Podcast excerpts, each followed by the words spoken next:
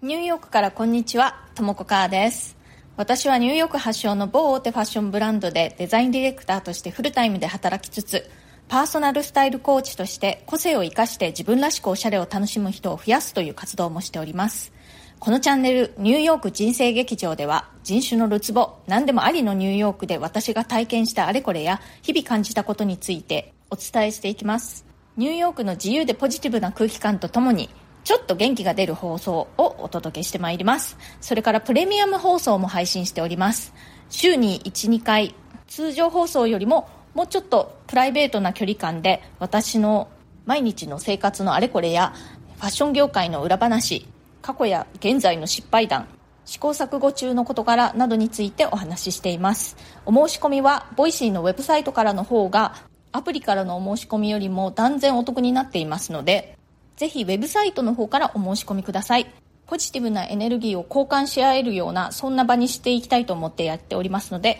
ぜひそちらも合わせて聞いていただけると嬉しいです。それでは今日もよろしくお願いします。はい、今日は人生を変えた海外体験というハッシュタグでお話ししたいと思います。私はニューヨークにもう長いこと住んでいるんですが、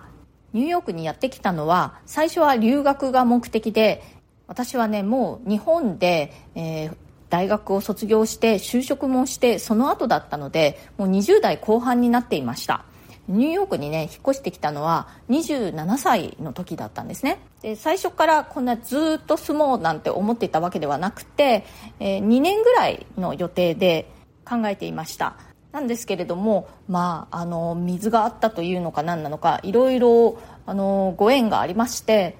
留学後にそのままニューヨークで就職してでそれからしばらくしてニューヨークで今の夫と結婚してであの夫はアメリカ人なんですけれどもそれでなんだかんだとね、えー、ずっとニューヨークに住んでいます。ニューヨークに住んでみてあのニューヨーカーが持っているなんというかこうポジティブなマインドというかねそのいい意味での諦めなさみたいなものにとっても影響を受けたんですね。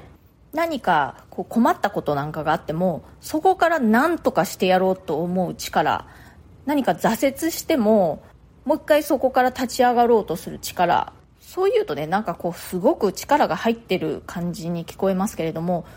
結構ねそのそれがあんまり力が入っていなかったりするんですよね。何かで失敗してもあじゃあもう一回トライしてみればいいかって思ったりじゃあこれはやめて違うことにトライしてみればいいかと考えたり結構ねそうあのまあ言ってみればポジティブ。なんかねあんまり気にしないって感じなんですよね。ニューヨークってニューヨークだけじゃなくて、まあ、アメリカ全体にも言えると思うんですけれども本当にいろんな人がいるのでそれぞれのねバックグラウンドも違うしその持っている資質も違うしスタート地点もバラバラで戦い方もバラバラって感じなんですよね。でアメリカっていうところはものすごい競争社会であることは確かなんですよ。ものすごく学歴社会ですし日本以上に学歴社会なんですね。なんですけれど、まあ、その学歴一つとっても結構ねこういろんな戦い方する人がいるという感じなんですね。アメリカは学費が高額なことでも有名ですけれどもでも奨学金の種類というのも本当にたくさんあるんですね、まあ、普通にね学業優秀な人がもらえる奨学金というのもあるしあとは、えー、芸術系ダンスだとか歌だとかあとは絵画とかそういったものが得意な人はそれの奨学金をもらえるというのもあるしあとはマイノリティのための奨学金というのもあるしあとはその自分のね一族の中で自分が初めて大学に進学するんだというような人のための奨学金とかもうなんかいろいろあるんですよね。とにかくこう自分の持ってるものの中で何か使えるものはないかという感じでそれを主張していってあの何か勝ち取っていくというそういう姿勢があるんですね。でそれが本当にその学歴とかそういうことだけじゃなくて全般的に見受けられるなという感じがしますでこれにねぴったりのことわざというのがあってそれをご紹介しようかなと思うんですけれどもそれはね When life gives you lemons make lemonade っていうものなんですね。これ、どういう意味かというと、その人生があなたにレモンを与えたのであれば、レモネードを作りなさいっていう、まあ、意味なんですけれども、要は、あなたの持っているもので勝負しなさい。あなたの持っているものを活かしなさいっていうことなんですよね。本当にアメリカというところは、もうあの、人々のね、スタート地点がもうまずバラバラなんですよ。先祖代々もうアメリカの名門校を卒業して、まあ、お金持ちの一家に生まれたそういう人もいればつい最近貧しい国から移民してきたばっかりで親も英語喋れない。自分も英語あんまり喋れない。みたいな人だとかあとは宗教だってねもういろいろな宗教の人がいますしそれに伴って価値観とか習慣とかもいろいろ違うわけです。でもこのアメリカという国で何とかやっていかなくちゃいけないと。自分にはねあれが足りないあれがないこれがないそんなことをもう言ってもしょうがないんですよね。もう比べる対象がいないというかもうみんなそれぞれにバラバラなのでとりあえず自分は自分の持っているもので何ができるかどう戦っていけるか考えるしかないっていう感じなんですよね。だから自分が与えられたものがレモンなんだったらもうそれを使って何ができるか考えるしかない。レモネードを作ればいいじゃないっていうことなんです。でねあの英語でレモンって言った時にちょっとねそうネガティブなイメージイメージっていうかな意味合いがあるんですよね。酸っぱくてそのままではどうしようもないものっていうかね。あのだから人生があなたにレモンを与えたのであればレモネードを作りなさいっていうのはレモンのようなねそのままじゃ食べられないもうどうしようもないものしかなくっても考えてね工夫してベストの生かし方っていうのを考えてレモネード作ればいいじゃないっていうそういう意味があるんですね。私はこの考え方すごくいいなと思いました。私はねもともと結構落ち込みやすく絶望しやすいたちだったんですけれどももうねなんならニューヨークに来る前ももう私の人生は終わりだぐらいに思っていたことがあるんですけれどもこのニューヨーカーのというかアメリカ人のね考え方姿勢に触れていやまだ私とりあえず生きてるわけだし何かしらできるだろうというふうに考えられるようになりました。でね特に強く影響を受けたのがやっぱりファッションに関する考え方で、まあ、ずっとね私は日本にいた頃からファッションは好きだったんですけれどもでもやっぱり自分はいわゆる日本でいう可愛いとか綺麗なタイプではないのでそのせいでね何を着てもまあいまいちパッとしないなというふうに考えていたんですね。でもニューヨークに来てみたら本当にいろんなタイプの人いろいろな体型だとかもう肌の色だとかいろんなタイプの人がそれぞれにおしゃれを楽しんでいてて本当におしゃれなんですよね。その人にしかできないというかその人ならではの雰囲気というのをみんなもこうまとっているという感じですごくそれが素敵でかっこいいなと思いました。だから私も自分のねそのあの外見の欠点にばっかり注目して私はこうじゃないからどうもパッとしないとかいうよりもこの私をどういうふうにあの装えばいいかなって考えるようになりました。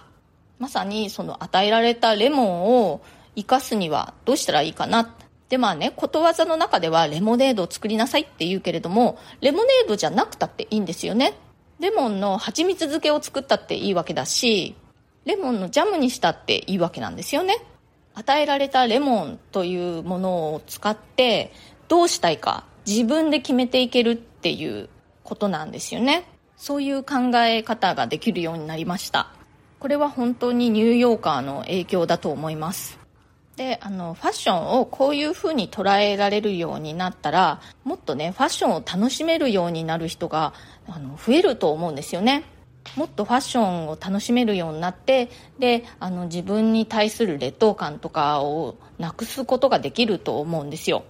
でそういう気持ちでパーソナルスタイルコーチというお仕事はやっているわけです。でこういう考え方に興味があるという方やもうちょっと詳しく知りたいという方はぜひ私のウェブサイトをもチェックしてみてください。でそのウェブサイトからその無料動画というのが請求できるんですね。でそれを見ていただくともう少しその私の考えというのが分かっていただけるかなと思います、えーと、リンクを貼っておきますのであのこれ無料動画をね請求したからといってそれで後から何か売りつけられるとかそういうことは全然ないので安心してのご請求ください。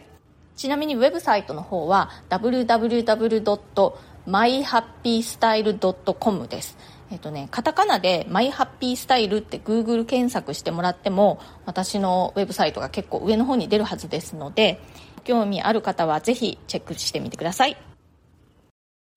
はい、また、えっ、ー、といただいているコメントがありますのでお返事していきたいと思います。欧米ブランドがここ数年こぞって注目しているチーシーって何という放送回にコメントいただきました。夏美さん私はシンガポール在住で中華系シンガポール人の妻なのですがチーシーは馴染みがなかったです。代わりに5月20日過去520は中国語読みで五二零と読み我爱你 I love you の意に音が似ている。をチャイニーズバレンタインデーとしてお祝いしています。中国といえど広しなので地域によって違うのか。それともチーシーは欧米ブランドがマーケティングの後期と捉えて最近になってコマーシャル化した文化なのか興味深いです。ということで夏美さんありがとうございます。そうなんですね。シンガポールではチーシーってないんですね。同じ中華系でも。あの要はこれ七夕のことなんですけれども七夕もお祝いしないっていうことですかね？7月7日その5月20日のチャイニーズバレンタインデーの日のことは知りませんでしたね、私は。他にもこの5月20日をチャイニーズバレンタインデーとしてお祝いしている地域ってあるんでしょうかね？この七夕チーシーはもともとそういう贈り物などをする習慣があったのか、それともね、あの夏美さんのおっしゃる通り、欧米ブランドがそこに目をつけてあこれはいいマーケティングのチャンスだっていうふうにしてあの商品を作り始めたのかどっちなんでしょうね。日本では特にその七夕だからって贈り物をするっていう習慣はないですよね。中国にはもともと七夕に贈り物をするっていう習慣があったのかどうなのかどなたかあのお聞きの方でご存知の方いらっしゃったら教えてください。あの余談ですけれど夏美さんのように海外在住の方って結構この Voicy 聞いてる方ちらほらいらっしゃるんですよね。あとはパーソナリティの方でも海外在住の方って結構いらっしゃるっていうことが分かってなんだかねそういうネットワークも楽しいなと思っています。日本に住んでいる方々とこう交流できるっていうのも楽しいですしそうやってね他のいろんな世界中のところに住んでいる方からいろいろあの話聞けたりするのもすごくなんか楽しいですね私がやっているパーソナルスタイルコーチのセッションも基本的にはオンラインなんですよね。ズームなどを使ってやるので、クライアントさんね、結構世界中のいろんなところにいらっしゃるんですよ。そういうのもね、なんかなかなか楽しいんですよね。いろいろな地域によって、やっぱりその季節感とか全然違いますからね。ずっとこう夏場のような格好を一年中しているような国とかありますし、そういうお話が聞けるのも結構楽しいんですよね。それから同じ回にコメントをいただきました、えこうちゃんさん。カタカナ発音で書けばチーシーですね。なので音としては大体合ってると思います。ということで、こうちゃんさんありがとうございます。これ本当にね、あの、一見読めないですよね。QIXI って。で、未だにね、その私のその仕事、ニューヨークでのデザインチームのみんな呼ぶのにいろいろ苦労していて、あの、よくね、みんな、キクシーとか、キッツィとか、そんな感じで呼んじゃってます。で、私は、あの、いろいろちょっと調べてね、オンラインで調べて、どうやら、チシーっていう感じかなっていう風に考えていたんですけれども、実際にネイティブの中国語を喋る人にチェックしたわけではなかったのでね、これでいいのかなって感じだったんですけれども、こうちゃんさんに大体合っていると言っていただけてよかったです。はい、今日は人生を変えた海外体験ということで、えー、私がニューヨーカーから学んだ自分の持っているもので何とかしよう、ベストを尽くそうというポジティブなね、心意気というか、それをご紹介しました。えアメリカのことわざで、When life gives you lemons, make lemonade、えー、人生がレモンを与えてくれたのであれば、レモネードを作りなさい。レモンなんてもうそのまま食べれないし、もう酸っぱいし、もうオレンジの方がどうせならよかったわ、とか文句言ってる場合じゃなくて、もうレモンを与えられたんだったら、それを使ってベストを尽くせと。そういうことわざもご紹介させていただきました。今日の放送が気に入ってくださったら、えー、チャンネルのフォローや SNS でのシェアなどもしてくださるととても嬉しいです。それから、質問や、えー、感想、コメント、リクエストなど、どうぞね、お気軽に送ってください。コメントとかね、ご感想とかいつもすごく楽しみにしてますし、あと、もっとね、こういう話が聞きたいとか、そういうリクエストがあれば、できるだけそれに応えたいなと思っていますので、そういうのもぜひね、お聞かせいただけたら嬉しいです。そして、えー、今日また久々にうちの猫すちっちゃい声でにゃんと参加していましたね。なので今日は久々のラッキーデーです。あの、私の放送ではね、私が猫2匹飼ってるんですけれども、その猫の声がね、入ってた日はラッキーデーっていうことになってるんですよ。猫図ね、本当に気まぐれですから、もう、毎日のようにね、連続して猫図の声が入ってる時もあれば、まあ、本当にね、何週間も全然猫図の声聞こえないっていう時もあります。今日は久々のラッキーデーでした。良い一週間になりますように。それではまた次回、ともこかーでした。